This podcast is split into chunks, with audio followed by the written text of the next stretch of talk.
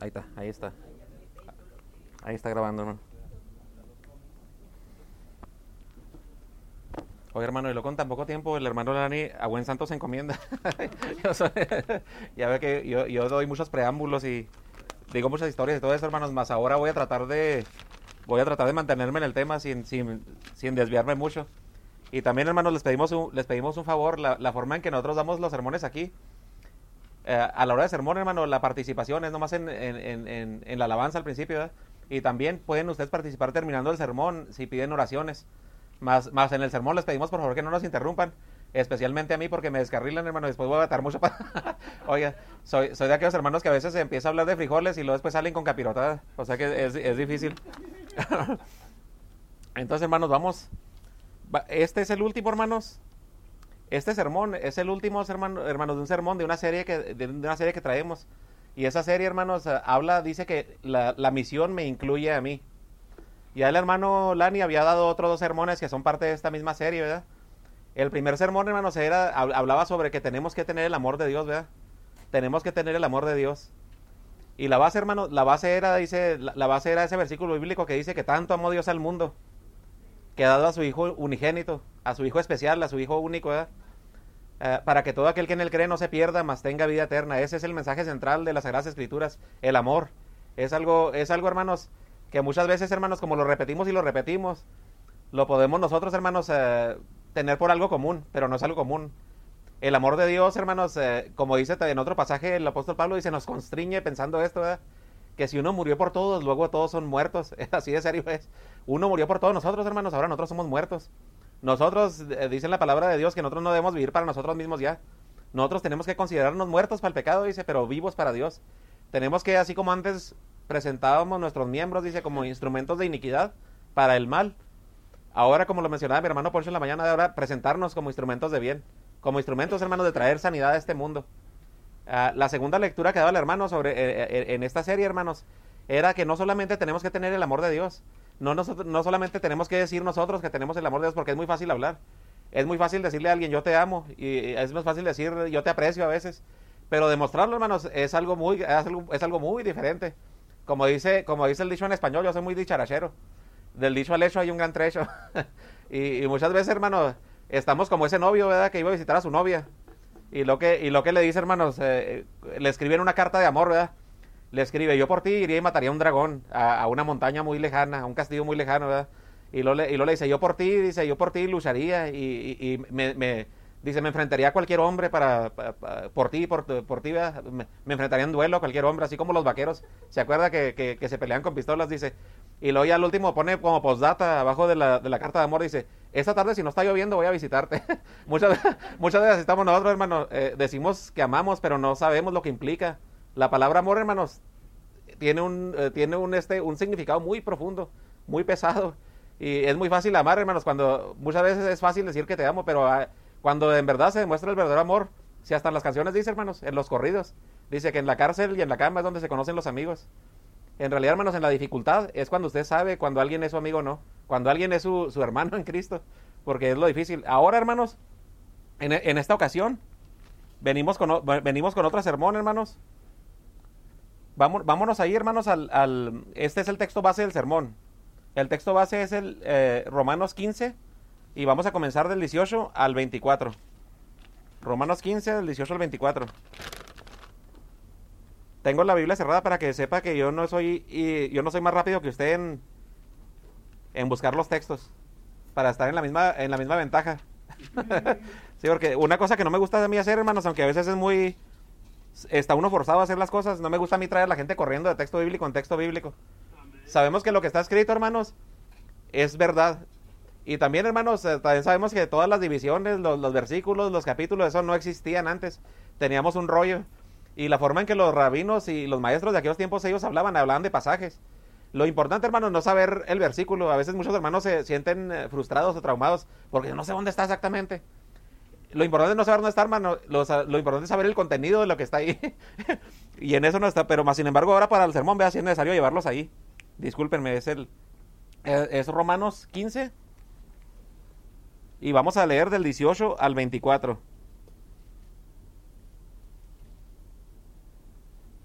Cuando lo tengan, eh, podemos proseguir, seguir adelante, hermanos. Dice, no me atreveré a hablar de nada, sino de lo que Cristo ha hecho por medio de mí, para que los gentiles lleguen a obedecer a Dios. Lo ha hecho con palabras y obras. Lo, lo, lo ha hecho con palabras y obras, mediante poderosas señales y milagros, por el poder del Espíritu Santo de Dios. Así que habiendo comenzado en Jerusalén, he comenzado la proclamación del Evangelio de Cristo por todas partes, hasta la región de Iliria. En efecto, mi propósito ha sido predicar el Evangelio donde Cristo no se ha conocido, para no, para no edificar sobre fundamento ajeno, más bien como está escrito. Lo que nunca habían recibido, los que nunca habían recibido noticia de él, lo verán y entenderán los que no habían oído hablar de él. Este trabajo es lo que muchas veces me, ha impedido ir a visitarlos. Pero ahora ya no sé, no me queda un lugar donde trabajar en estas regiones. Y, como desde hace muchos años anhelo verlos, tengo planes de visitarlos cuando vaya rumbo a España. Espero que después de, que, de que haya disfrutado de la compañía de ustedes por algún tiempo, me ayuden a continuar el viaje. Dice Pablo de, esta, de esta, manera, hermanos, en, este, en este pasaje. Y como les decía, hermanos, teníamos esas... La, eh, esos son nuestros tres, de, la serie son nuestros tres predicaciones. De primero, tener el amor de Dios, necesitamos nosotros tener el amor de Dios. Segundo, hermano, necesitamos demostrar, demostrar ese amor de Dios. Y en tercer lugar, hermanos, si en verdad es, e, es la predicación que tenemos ahora, si en verdad, hermanos, nosotros tenemos el amor de Dios en nosotros y lo queremos demostrar, hermanos, la forma de demostrarlo, hermanos, es ir por el mundo. Es, hermanos, la, forma de demostrar nuestro amor hacia el, hacia el mundo, así como Dios, eh, así como Cristo, hermanos, dice, aunque éramos enemigos, con, con, con, con, el tanto amor con que nos amó, dice, dice, nos dio vida juntamente con Cristo, por gracia, por gracia sois salvos. Y esto no es de nosotros, esto no es de vosotros, es por la fe. Dice, hermanos, Dios, aún siendo enemigos nosotros, hermanos, aunque nosotros no merecíamos, la, Biblia dice claramente que por amor, dice, tanto amó Dios al mundo. Es muy difícil, hermanos, es muy fácil amar. Es muy fácil amar, hermanos, a, nuestros, a nuestros compañeros, a, nuestra familia. Es muy fácil amar a nuestros amigos, hermanos. Pero el amor de Dios es un amor muy diferente al amor del mundo. Este amor, hermano, el que debemos nosotros tener, el que nos empuja, hermanos, eh, el que nos empuja, hermanos, a amarnos unos a los otros como hermanos y id, que es de lo que se trata este, este sermón, id por el mundo, hermanos, y predicar el Evangelio. Es el amor de Dios. Ese amor, hermanos, que habla en Primera de Corintios 13, no sé si no necesitamos pasar muy, exhaustivamente por ahí, acuérdense lo que dice ahí, ese amor que todo lo soporta, ese amor que todo lo cree, ese amor que todo lo espera, ese amor, hermano, que no busca lo suyo, ese amor que no es egoísta. Ese amor, hermanos, ese es el amor que necesitamos nosotros tener de parte de nuestro Dios y también, y también demostrarlo. Y aquí, hermanos, necesitamos nosotros examinar esta idea ahora. Aquí, aquí está en inglés, pero se lo voy a traducir. Dice, todos los cristianos debemos participar en ir ahora. Alcanzar, dice, a todas aquellas almas. Tenemos que tener esa preocupación en, nuestro, en nuestra mente. Tenemos que tener, hermanos, esa meta en nuestra mente de ir y alcanzar a todas las almas en lugares que no han sido alcanzados. Muchas veces, hermanos, esto, esto es algo muy grande, hermanos. Es tan grande, tan grande que cuando lo, si lo meditamos, yo, yo me quedé muy impresionado con, eh, aquí con el esquema que me dio el hermano Dani, Dani, Dani, ¿cómo se apellida el hermano? Dani Martin. Porque me, en realidad, hermanos, me expuso muy, me, expuso muy tremendamente. Porque es algo, hermanos. Nosotros, hermanos, siempre pensamos en predicar el evangelio, ¿verdad? En, hacer llegar la palabra de Dios a gente que está cercana a nosotros, ¿verdad? Pero ya hablar de, hermanos, de, ir a todo el mundo, ir a los confines de la tierra, como que ya, como que ya suena algo, algo muy grande, ¿verdad? ya suena, hermanos, algo muy. La verdad, si nosotros nos pusiéramos a concientizar eso, hermanos, que es lo que vamos a hacer ahorita, dice, podríamos nosotros ver, hermanos, lo que implica y podríamos saber nosotros el valor que tiene. ¿Por qué no nos vamos, hermanos? Allá Romanos 1. Vamos a comenzar con Romanos 1.8. No es la cita que tenía, pero, pero necesitamos nosotros entender esto bien. Si me, si me paso ahí, por favor me dicen porque no oigo la campana. Yo a veces no la oigo. A Hechos 1. Ah, perdón, perdón, perdóneme. Hechos 1.8.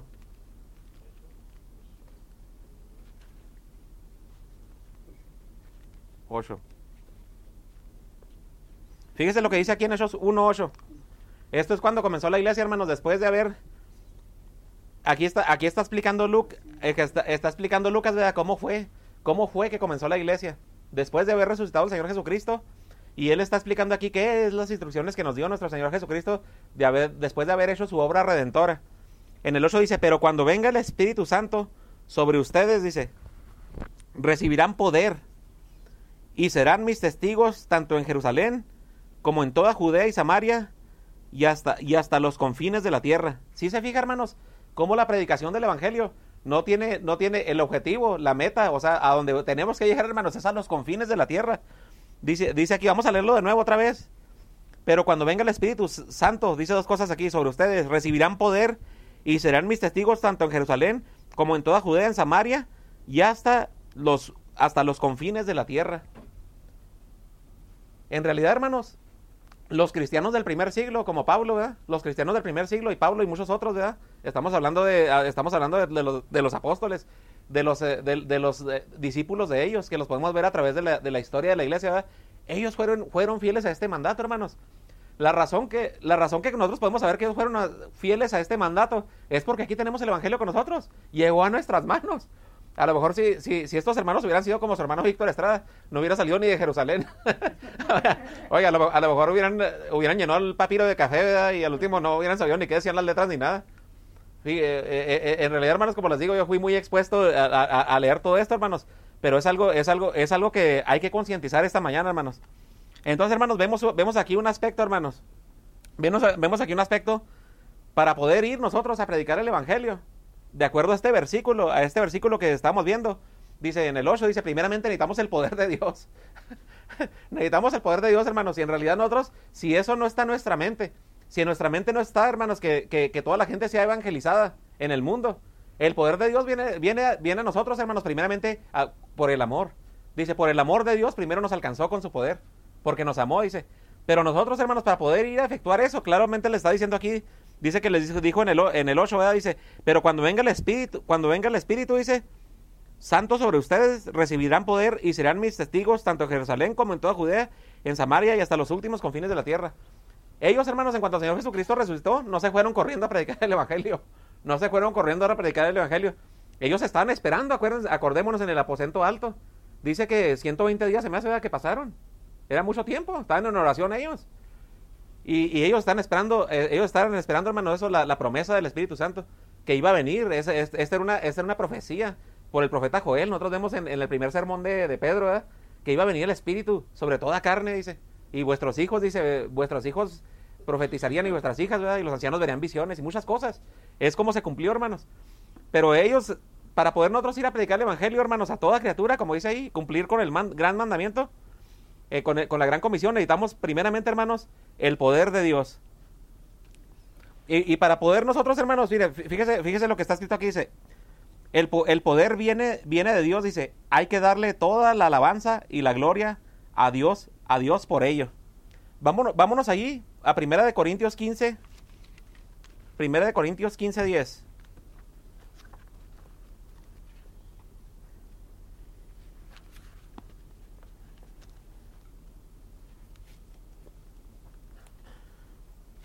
Fíjese lo que dice aquí el apóstol, eh, el, apóstol Pablo. Pero por la gracia de Dios soy lo que soy. Y la gracia de Él que Él me ha concedido no fue infructuosa. Al contrario, he trabajado más con tesón que todos ellos. Aunque no, aunque, aunque no yo, sino la gracia de Dios que está conmigo. Si se fija el apóstol Pablo aquí, él dice que él ha trabajado más que todos los apóstoles, él ha trabajado más que todos los evangelistas de anteriormente. Y si nosotros nos podemos saber en, en contexto todo este capítulo, hermano, él les habla que fue apedreado, eh, él, fue encarcelado, hermanos, fue abofeteado, él fue dado por muerto a veces. Dice, he trabajado más que todos y luego después corrige, él dice, pero no yo. Si se fija, hermano, necesitamos el poder de Dios, dice, y nosotros, eh, en expresar el poder de Dios, hermano, lo, lo, primero que tenemos que hacer es darle toda la gloria y toda la alabanza a Dios. No es el poder de nosotros, hermanos. No es el poder de nosotros, a lo mejor es lo que pasa, por eso no hemos, tal vez por eso no hemos sido eficientes, porque hemos querido hacerlo nuestro poder, pero no es un poder que viene de nosotros, es un poder que viene del Espíritu Santo, es el poder de Dios, el que nos puede, hermanos, el, que nos puede dar ese, esa, esa fuerza, hermano, esa sabiduría, eh, eh, ese poder es el que necesitamos nosotros para ir al mundo, hermanos. Si, si nosotros, cuando ese poder actúa en nosotros, como dice Pablo, dice, dice que él tenía un poder que actuaba poderosamente en él, era el poder del Espíritu Santo. Vamos, vamos, a, vamos a ver, hermanos, aquí.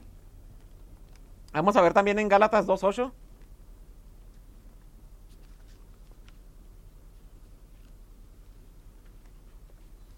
¿Sabe qué, hermanos? Como el tiempo está corto, vámonos mejor a 1 Corintios 9.16.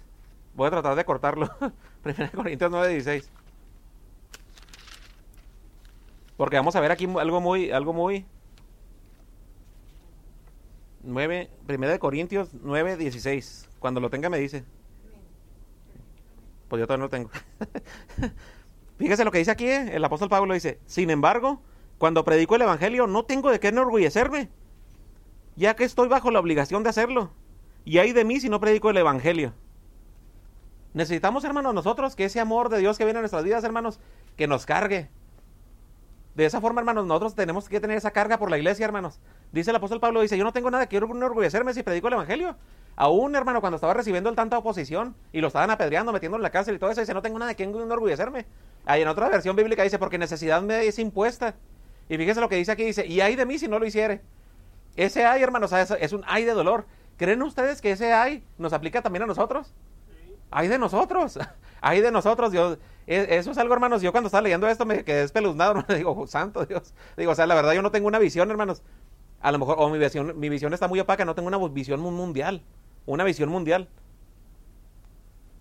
Mire, vamos aquí, hermanos.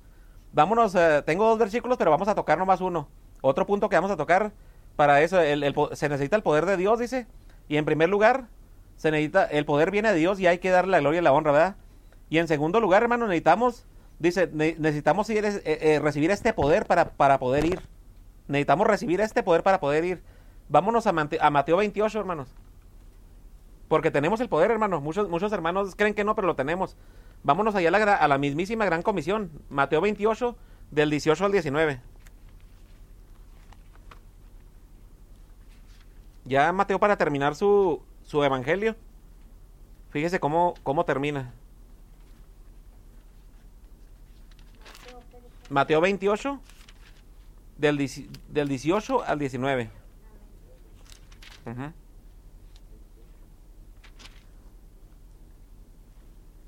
Ok, cuando lo tenga me dice.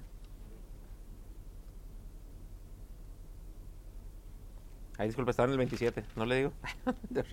18 al 19. Jesús se acercó, dice, entonces a ellos y les dijo, se me ha dado toda la autoridad en el cielo y en la tierra. Toda la autoridad me ha sido dada en el cielo y en la tierra. ¿Qué quiere decir autoridad, hermanos? Quiere decir poder. Tenemos el poder, tenemos el tenemos tenemos a, tenemos dice que en ningún otro nombre hay salvación, que es en el nombre de Cristo, en su poder, en su autoridad dice. Porque no hay otro nombre debajo del cielo dado a los hombres, en esos 4.12 dice, en el cual podamos ser salvos. Pero dice aquí en el 18, Jesús se acercó entonces y les dijo, se me ha dado toda la autoridad en el cielo y en la tierra. Y mire, por consiguiente que tenemos autoridad, dice, por tanto, vayan y hagan discípulos de todas las naciones, bautizándolos en el nombre del Padre y del Hijo y del Espíritu Santo, enseñándoles a, obedecer todo lo que les he mandado.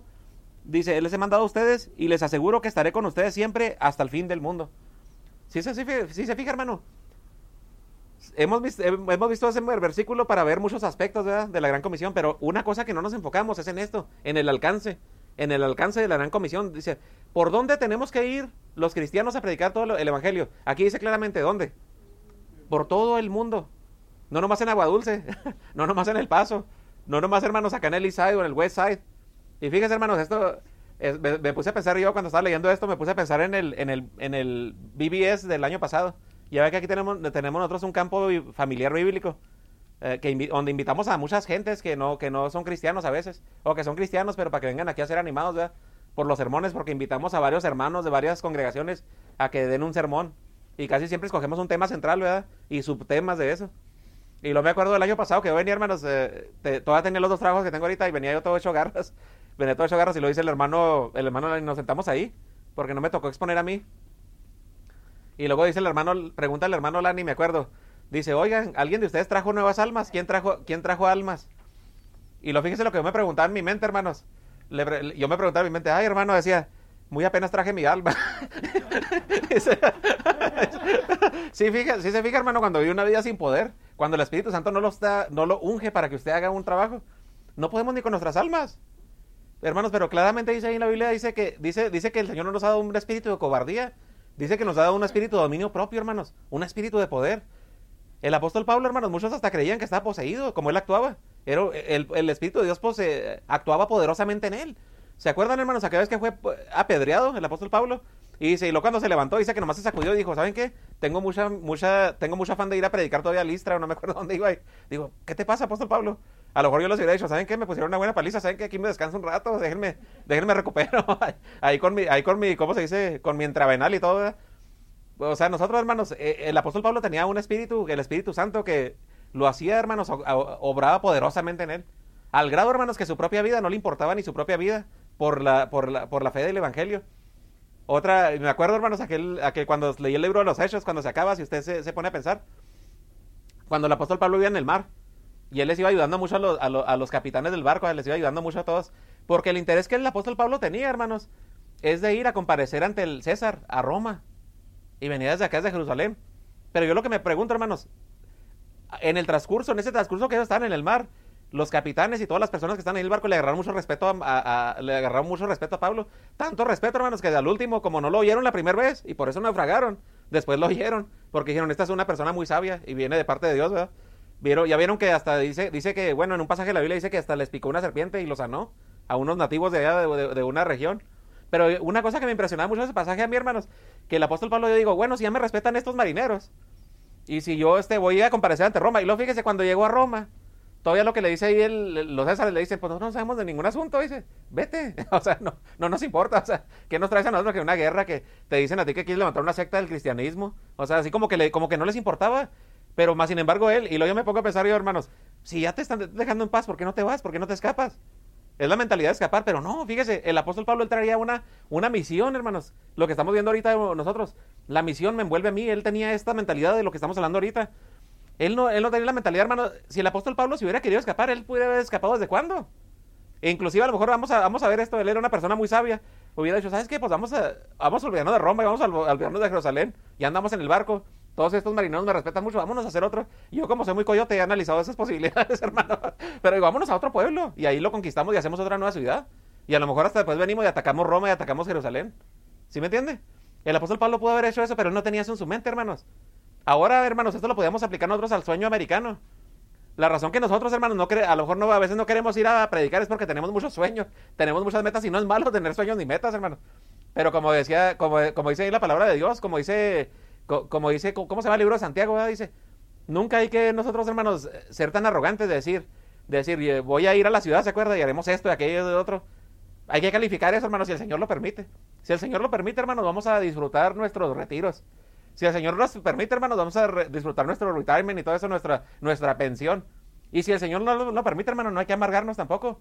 Hay que ser valientes y obrar en su camino. No importa dónde muéramos, hermanos. Nosotros ya tenemos la salvación. Si en verdad somos salvos y sabemos a dónde vamos a ir, no hay que ser cobardes. Hay que nosotros luchar.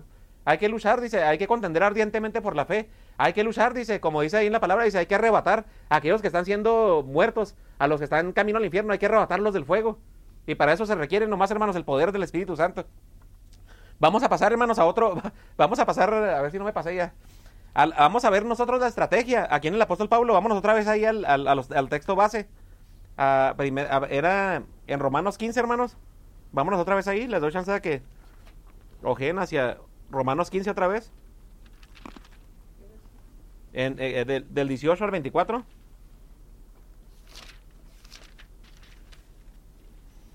me quedé muy impresionado con lo que el hermano, con, lo que el hermano vio aquí. El, hermano Danny Martin dice.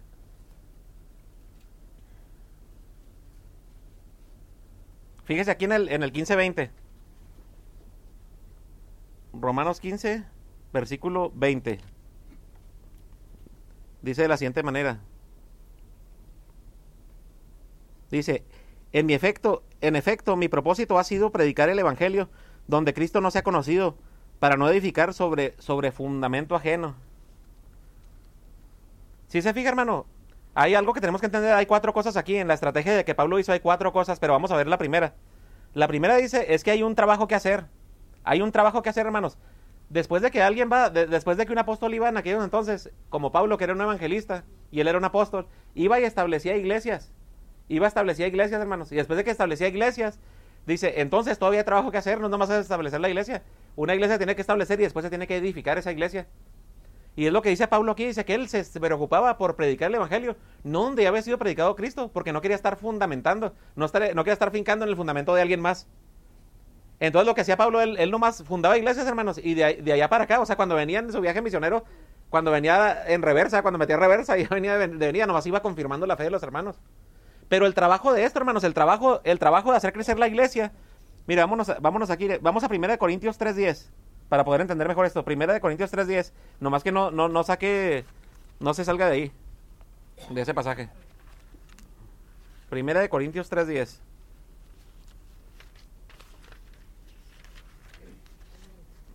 ¿ya lo tiene?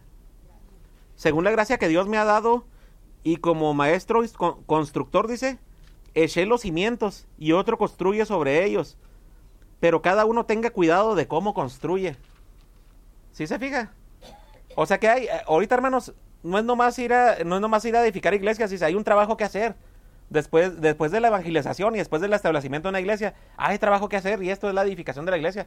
El apóstol Pablo le está esperando que los hermanos que él dejó ahí, y de ahí mismo, de esa congregación, ellos escogían ancianos. Ellos tuvieran cuidado de la iglesia y que ellos evangelizaran el resto de esa, de, el, resto de esa área, ¿verdad? Vamos a ver otra, otra cosa, hermanos, ahí, eh, eh, eh, aparte de esto. Hay trabajo que hacer. En, segundo lugar, hermanos, hay aún personas que, necesitan, ser alcanzadas. ahí lo vemos en el versículo 23 de Romanos 15. Fíjese, Romanos 15, 23. Pero ahora que no me queda un lugar donde trabajar en estas regiones, y como desde hace muchos años anhelo, anhelo verlos, dice, tengo planes de visitarlos cuando vaya rumbo a España. Dice el apóstol Pablo que ya había evangelizado toda esa área, hermanos. La había evangelizado toda esa área. Al modo dice que ya no tenía. O sea, y fíjese lo que dice aquí. Hay aún personas que necesitan ser alcanzadas, hermanos. Dice él, yo ya terminé aquí. Significa que Pablo le, él, le predicó el evangelio a cada persona que vivía ahí en esa región. No significa eso. Él estaba, él estaba, él, él, estaba, hermanos, edificando iglesias. Y en esas, él estaba, hermanos, comenzando iglesias. Y en esas iglesias, las personas que estaban ahí, Pablo esperaba que ellos hicieran, hicieran evangelización personal a cada persona de la ciudad para que las alcanzaran. Sí se, sí se fija. Pero él, es lo que está diciendo aquí. Vamos a, vamos a leerlo otra vez, hermanos. Les dije que el 20, ¿verdad? El 22. Pero ahora que ya no me queda a un lugar donde trabajar en esas regiones, y como, como hace muchos años anhelo verlos, tengo planes de visitarlos cuando vaya por rumbo a España. El apóstol Pablo no se conformó, hermanos, con decir, ya terminé aquí, pues ya, ya, ya, ya fui fiel en el ministerio, adiós, ahí nos vemos. ¿Saben qué es lo que pasa? El, apóstol Pablo que dijo, aquí hermanos en el cristianismo no hay retiros. Apreciamos nosotros y no, estamos en contra de que hermanos se retiren, aunque sean ancianos y todo eso, que se retiren. Pero eh, la mentalidad de esos hermanos no es nomás retirarse y ya olvidarse de la iglesia ni nada, hermanos. Es seguir viendo a quién ayudamos. Sabemos que el trabajo de la iglesia es muy arduo hay mucho, se requiere, hermano, de mucha energía, energía y, de mucho depender de Dios para hacer esto. Nosotros entendemos que un, hermano que esté muy ancianito, a lo mejor ya no puede prestar servicio, ¿verdad? Como lo prestaba antes. Pero eso no significa que se retire la iglesia ni que deje de ser útil para la iglesia de ninguna manera, hermanos. Aquí no hay retiros. Aquí no hay retiros. ¿Por qué Pablo seguía, hermanos, con él con, con el afán de ir y predicar el evangelio a otros lugares ya después de que terminó ahí? Porque todavía no se moría. Dios le está prestando vida y esa vida es con un propósito. Nosotros tenemos una vida con propósito. Eh, hermanos, hasta que hasta la muerte. Nosotros somos cristianos hasta la muerte. No somos cristianos nomás en nuestra juventud. Ok, vamos, vamos a ver otro punto, hermanos. Hay aún personas que alcanzar. En el tercer punto, hermanos, también hay lugares que alcanzar. Y lo vimos ahí mismo en el 24. Hay otros lugares nuevos que alcanzar. Fíjese, y aquí nosotros... Cinco minutos. aquí nosotros, hermanos, estamos, fíjese, nosotros aquí, póngase a pensar usted en esto hay muchos otros lugares que alcanzar. Él mencionó España, ¿verdad? Y nosotros de alguna manera, como somos hispanos, ¿verdad? hablamos el español. Fuimos conquistados por los españoles. ¿Sí? Fija qué bonito. De alguna manera nosotros en esta forma estamos en la Biblia también. los hispanos, ¿verdad? Ah, es un gran misterio esto. Eh, de acuerdo a la Biblia nadie puede comprobar si el apóstol Pablo fue a España o no fue a España. A lo mejor mandó un alumno de él. Pero, total, sabemos que eventualmente, si no fue Pablo, fue un alumno de él, pero fue a España. ¿Por qué? Porque estamos hablando en español, hermanos. Y tenemos aquí la palabra más fiel, como dice el apóstol Pablo, a la cual es atento, a la cual nos es necesario estar atento como una antorcha que, que alumbra. Gracias a Dios, ¿verdad? Que esos hombres fueron, fueron fieles. Tenemos aquí esta palabra. Y por último, hermanos, fíjese lo, fíjese lo que dice aquí este punto. Dice, no nos, no nos olvidemos, hermanos, que aún los misioneros, los que están trabajando, a los que Dios les ha dado este, a los que Dios les ha dado este, esta carga, hermanos, necesitan ayuda aún. No nos olvidemos de eso. Mire, fíjese lo que dice, aún, aún, aún estos misioneros necesitan ayuda, hermanos. Ahí iré, vámonos, vámonos a Romanos 15, 24. Tengo, ahí mismo, tengo planes de visitarlos cuando vaya rumbo a España. Espero que después de que hayas disfrutado de la compañía de ustedes por algún tiempo, me ayuden a continuar el viaje. Si se fijan ustedes que aquí Pablo, no era un llanero solitario, que decía, no, yo voy y yo. Me ha conocido, a mí me ha tocado conocer hermanos que son así, que dicen, yo solito y sin coyotes, que, que yo, puedo, que yo, esto, o sea, el machismo aquí no existe en el cristianismo, hermanos. Si, si de veras que, si nosotros creemos que de veras somos hombres, los verdaderos hombres son los que siguen a Cristo, son los que, son los que aman a su prójimo, son los que van por todo el mundo a predicar el evangelio, son los verdaderos hombres. Aquí no hay con que voy solo y que, no, no, no seamos orgullosos, hermanos. Porque eh, cuando, cuando tratamos de ser orgullosos podemos ser muy humillados. Tremendamente. Yo, yo, yo en mi vida, hermanos, ya me ven muchas canitas y yo he sido muy humillado. Y, y, y como dice el salmista ahí, bueno me es haber sido humillado, porque antes de ser humillado andaba en, andaba en altivez, dice. Eh, pensemos, hermanos, que somos un cuerpo, somos el cuerpo de Cristo, no podemos solos. El apóstol Pablo dependía aquí, dependía de los romanos para eso, hermano, de la iglesia en Roma. Él no, él no iba solo. Él contaba con la iglesia y tenemos que contar con la iglesia, hermanos. Es, como el hermano Lani nos ha dicho, él, no esperemos nosotros hermanos que el hermano Lani haga todo, aunque sea una persona muy inteligente y muy capaz. Y también me acordaba, hermanos, me acordaba de esto. Necesidad me es impuesta, dice el apóstol Pablo, de ir a predicar el evangelio a otros lugares muy lejanos, como los misioneros, dice. Y es algo, hermanos, es algo que cuando uno, uno tiene el llamado de Dios para eso. Eh, hace poco andaba un hermano de aquí de Estados Unidos, no me acuerdo su nombre, reclutando hermanos para que fueran a otro lugar del mundo. Se me hace que era para allá donde están los, los árabes. Y luego, y luego le dice, fíjese lo que le dice la calificación que le dice. Es que estaban muchos jóvenes preguntando, oye, ¿qué, me recomiendas si, si, quiero yo entregarme a la misión para irme a otro lugar del mundo? Le dice el joven, ¿qué me recomiendas? Y, y luego lo que les dice ese, ese, lo que le dice ese hermano que era emocionero, en primer lugar dice, si le estás pensando no vengas. Si le están pensando no quiero que vengan.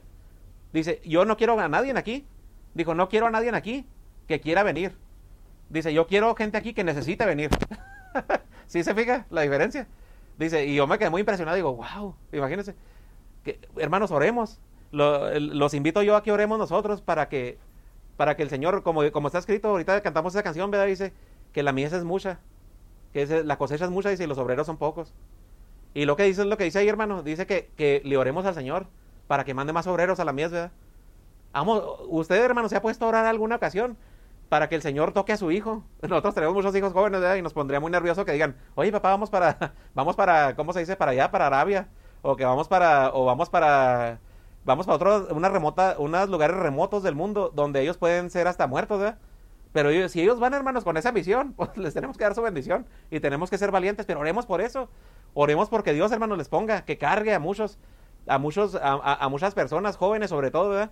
Con esa, con esa, con esa carga espiritual esa carga, hermanos, de ir y predicar el evangelio a todos los confines de la tierra. Nosotros creemos, creemos nosotros que por los medios de comunicación, como están muy, ya están muy avanzados, hermanos, creemos que ya casi todo el mundo ha sido evangelizado, pero hay una profecía, no sé si se acuerden, donde dice que el evangelio será predicado por todo el mundo y luego después que después vendrá el fin, dice.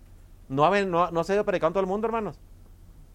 Como un 58% de todo el mundo, podemos decir nosotros, se han analizado los que analizan esto, dice que ha sido evangelizado, tienen alguna forma de cristianismo que ha sido introducido. Pero si cuando se pusieron a analizarlo otra vez, hermano, nomás un 42, nomás un 42% de, por ciento de todos. O sea, no, era, un 52, pero un 52% de todos, dice, en realidad sí, tenía, sí tenían evangelización. Dice, ¿sabe qué significa esto, hermanos? Que un 48% de todo el mundo aún necesita gente que vaya a predicar el evangelio. Imagínense qué carga, hermano. Si Dios no, vamos a orarle a Dios para que Dios nos, para que Dios nos ponga eso en el corazón en nuestros hijos. Fíjese, el, el hermano Lani nos da la, noticia, ¿verdad? Él nos da la noticia para, para bendición de él, ¿verdad? Que su hija le puso esa carga al Señor en el corazón. A su hija y a su esposo. Ellos se fueron a misionar a otro, no me acuerdo dónde se fueron, pero a otro lado del mundo. Y cuando ese llamado, hermano, cuando ese llamado es tan fuerte en nosotros, cuando, cuando el Señor en verdad nos llama, y esto es parte del Espíritu Santo, esto es parte del Espíritu, hermano, no vamos a poder resistirnos.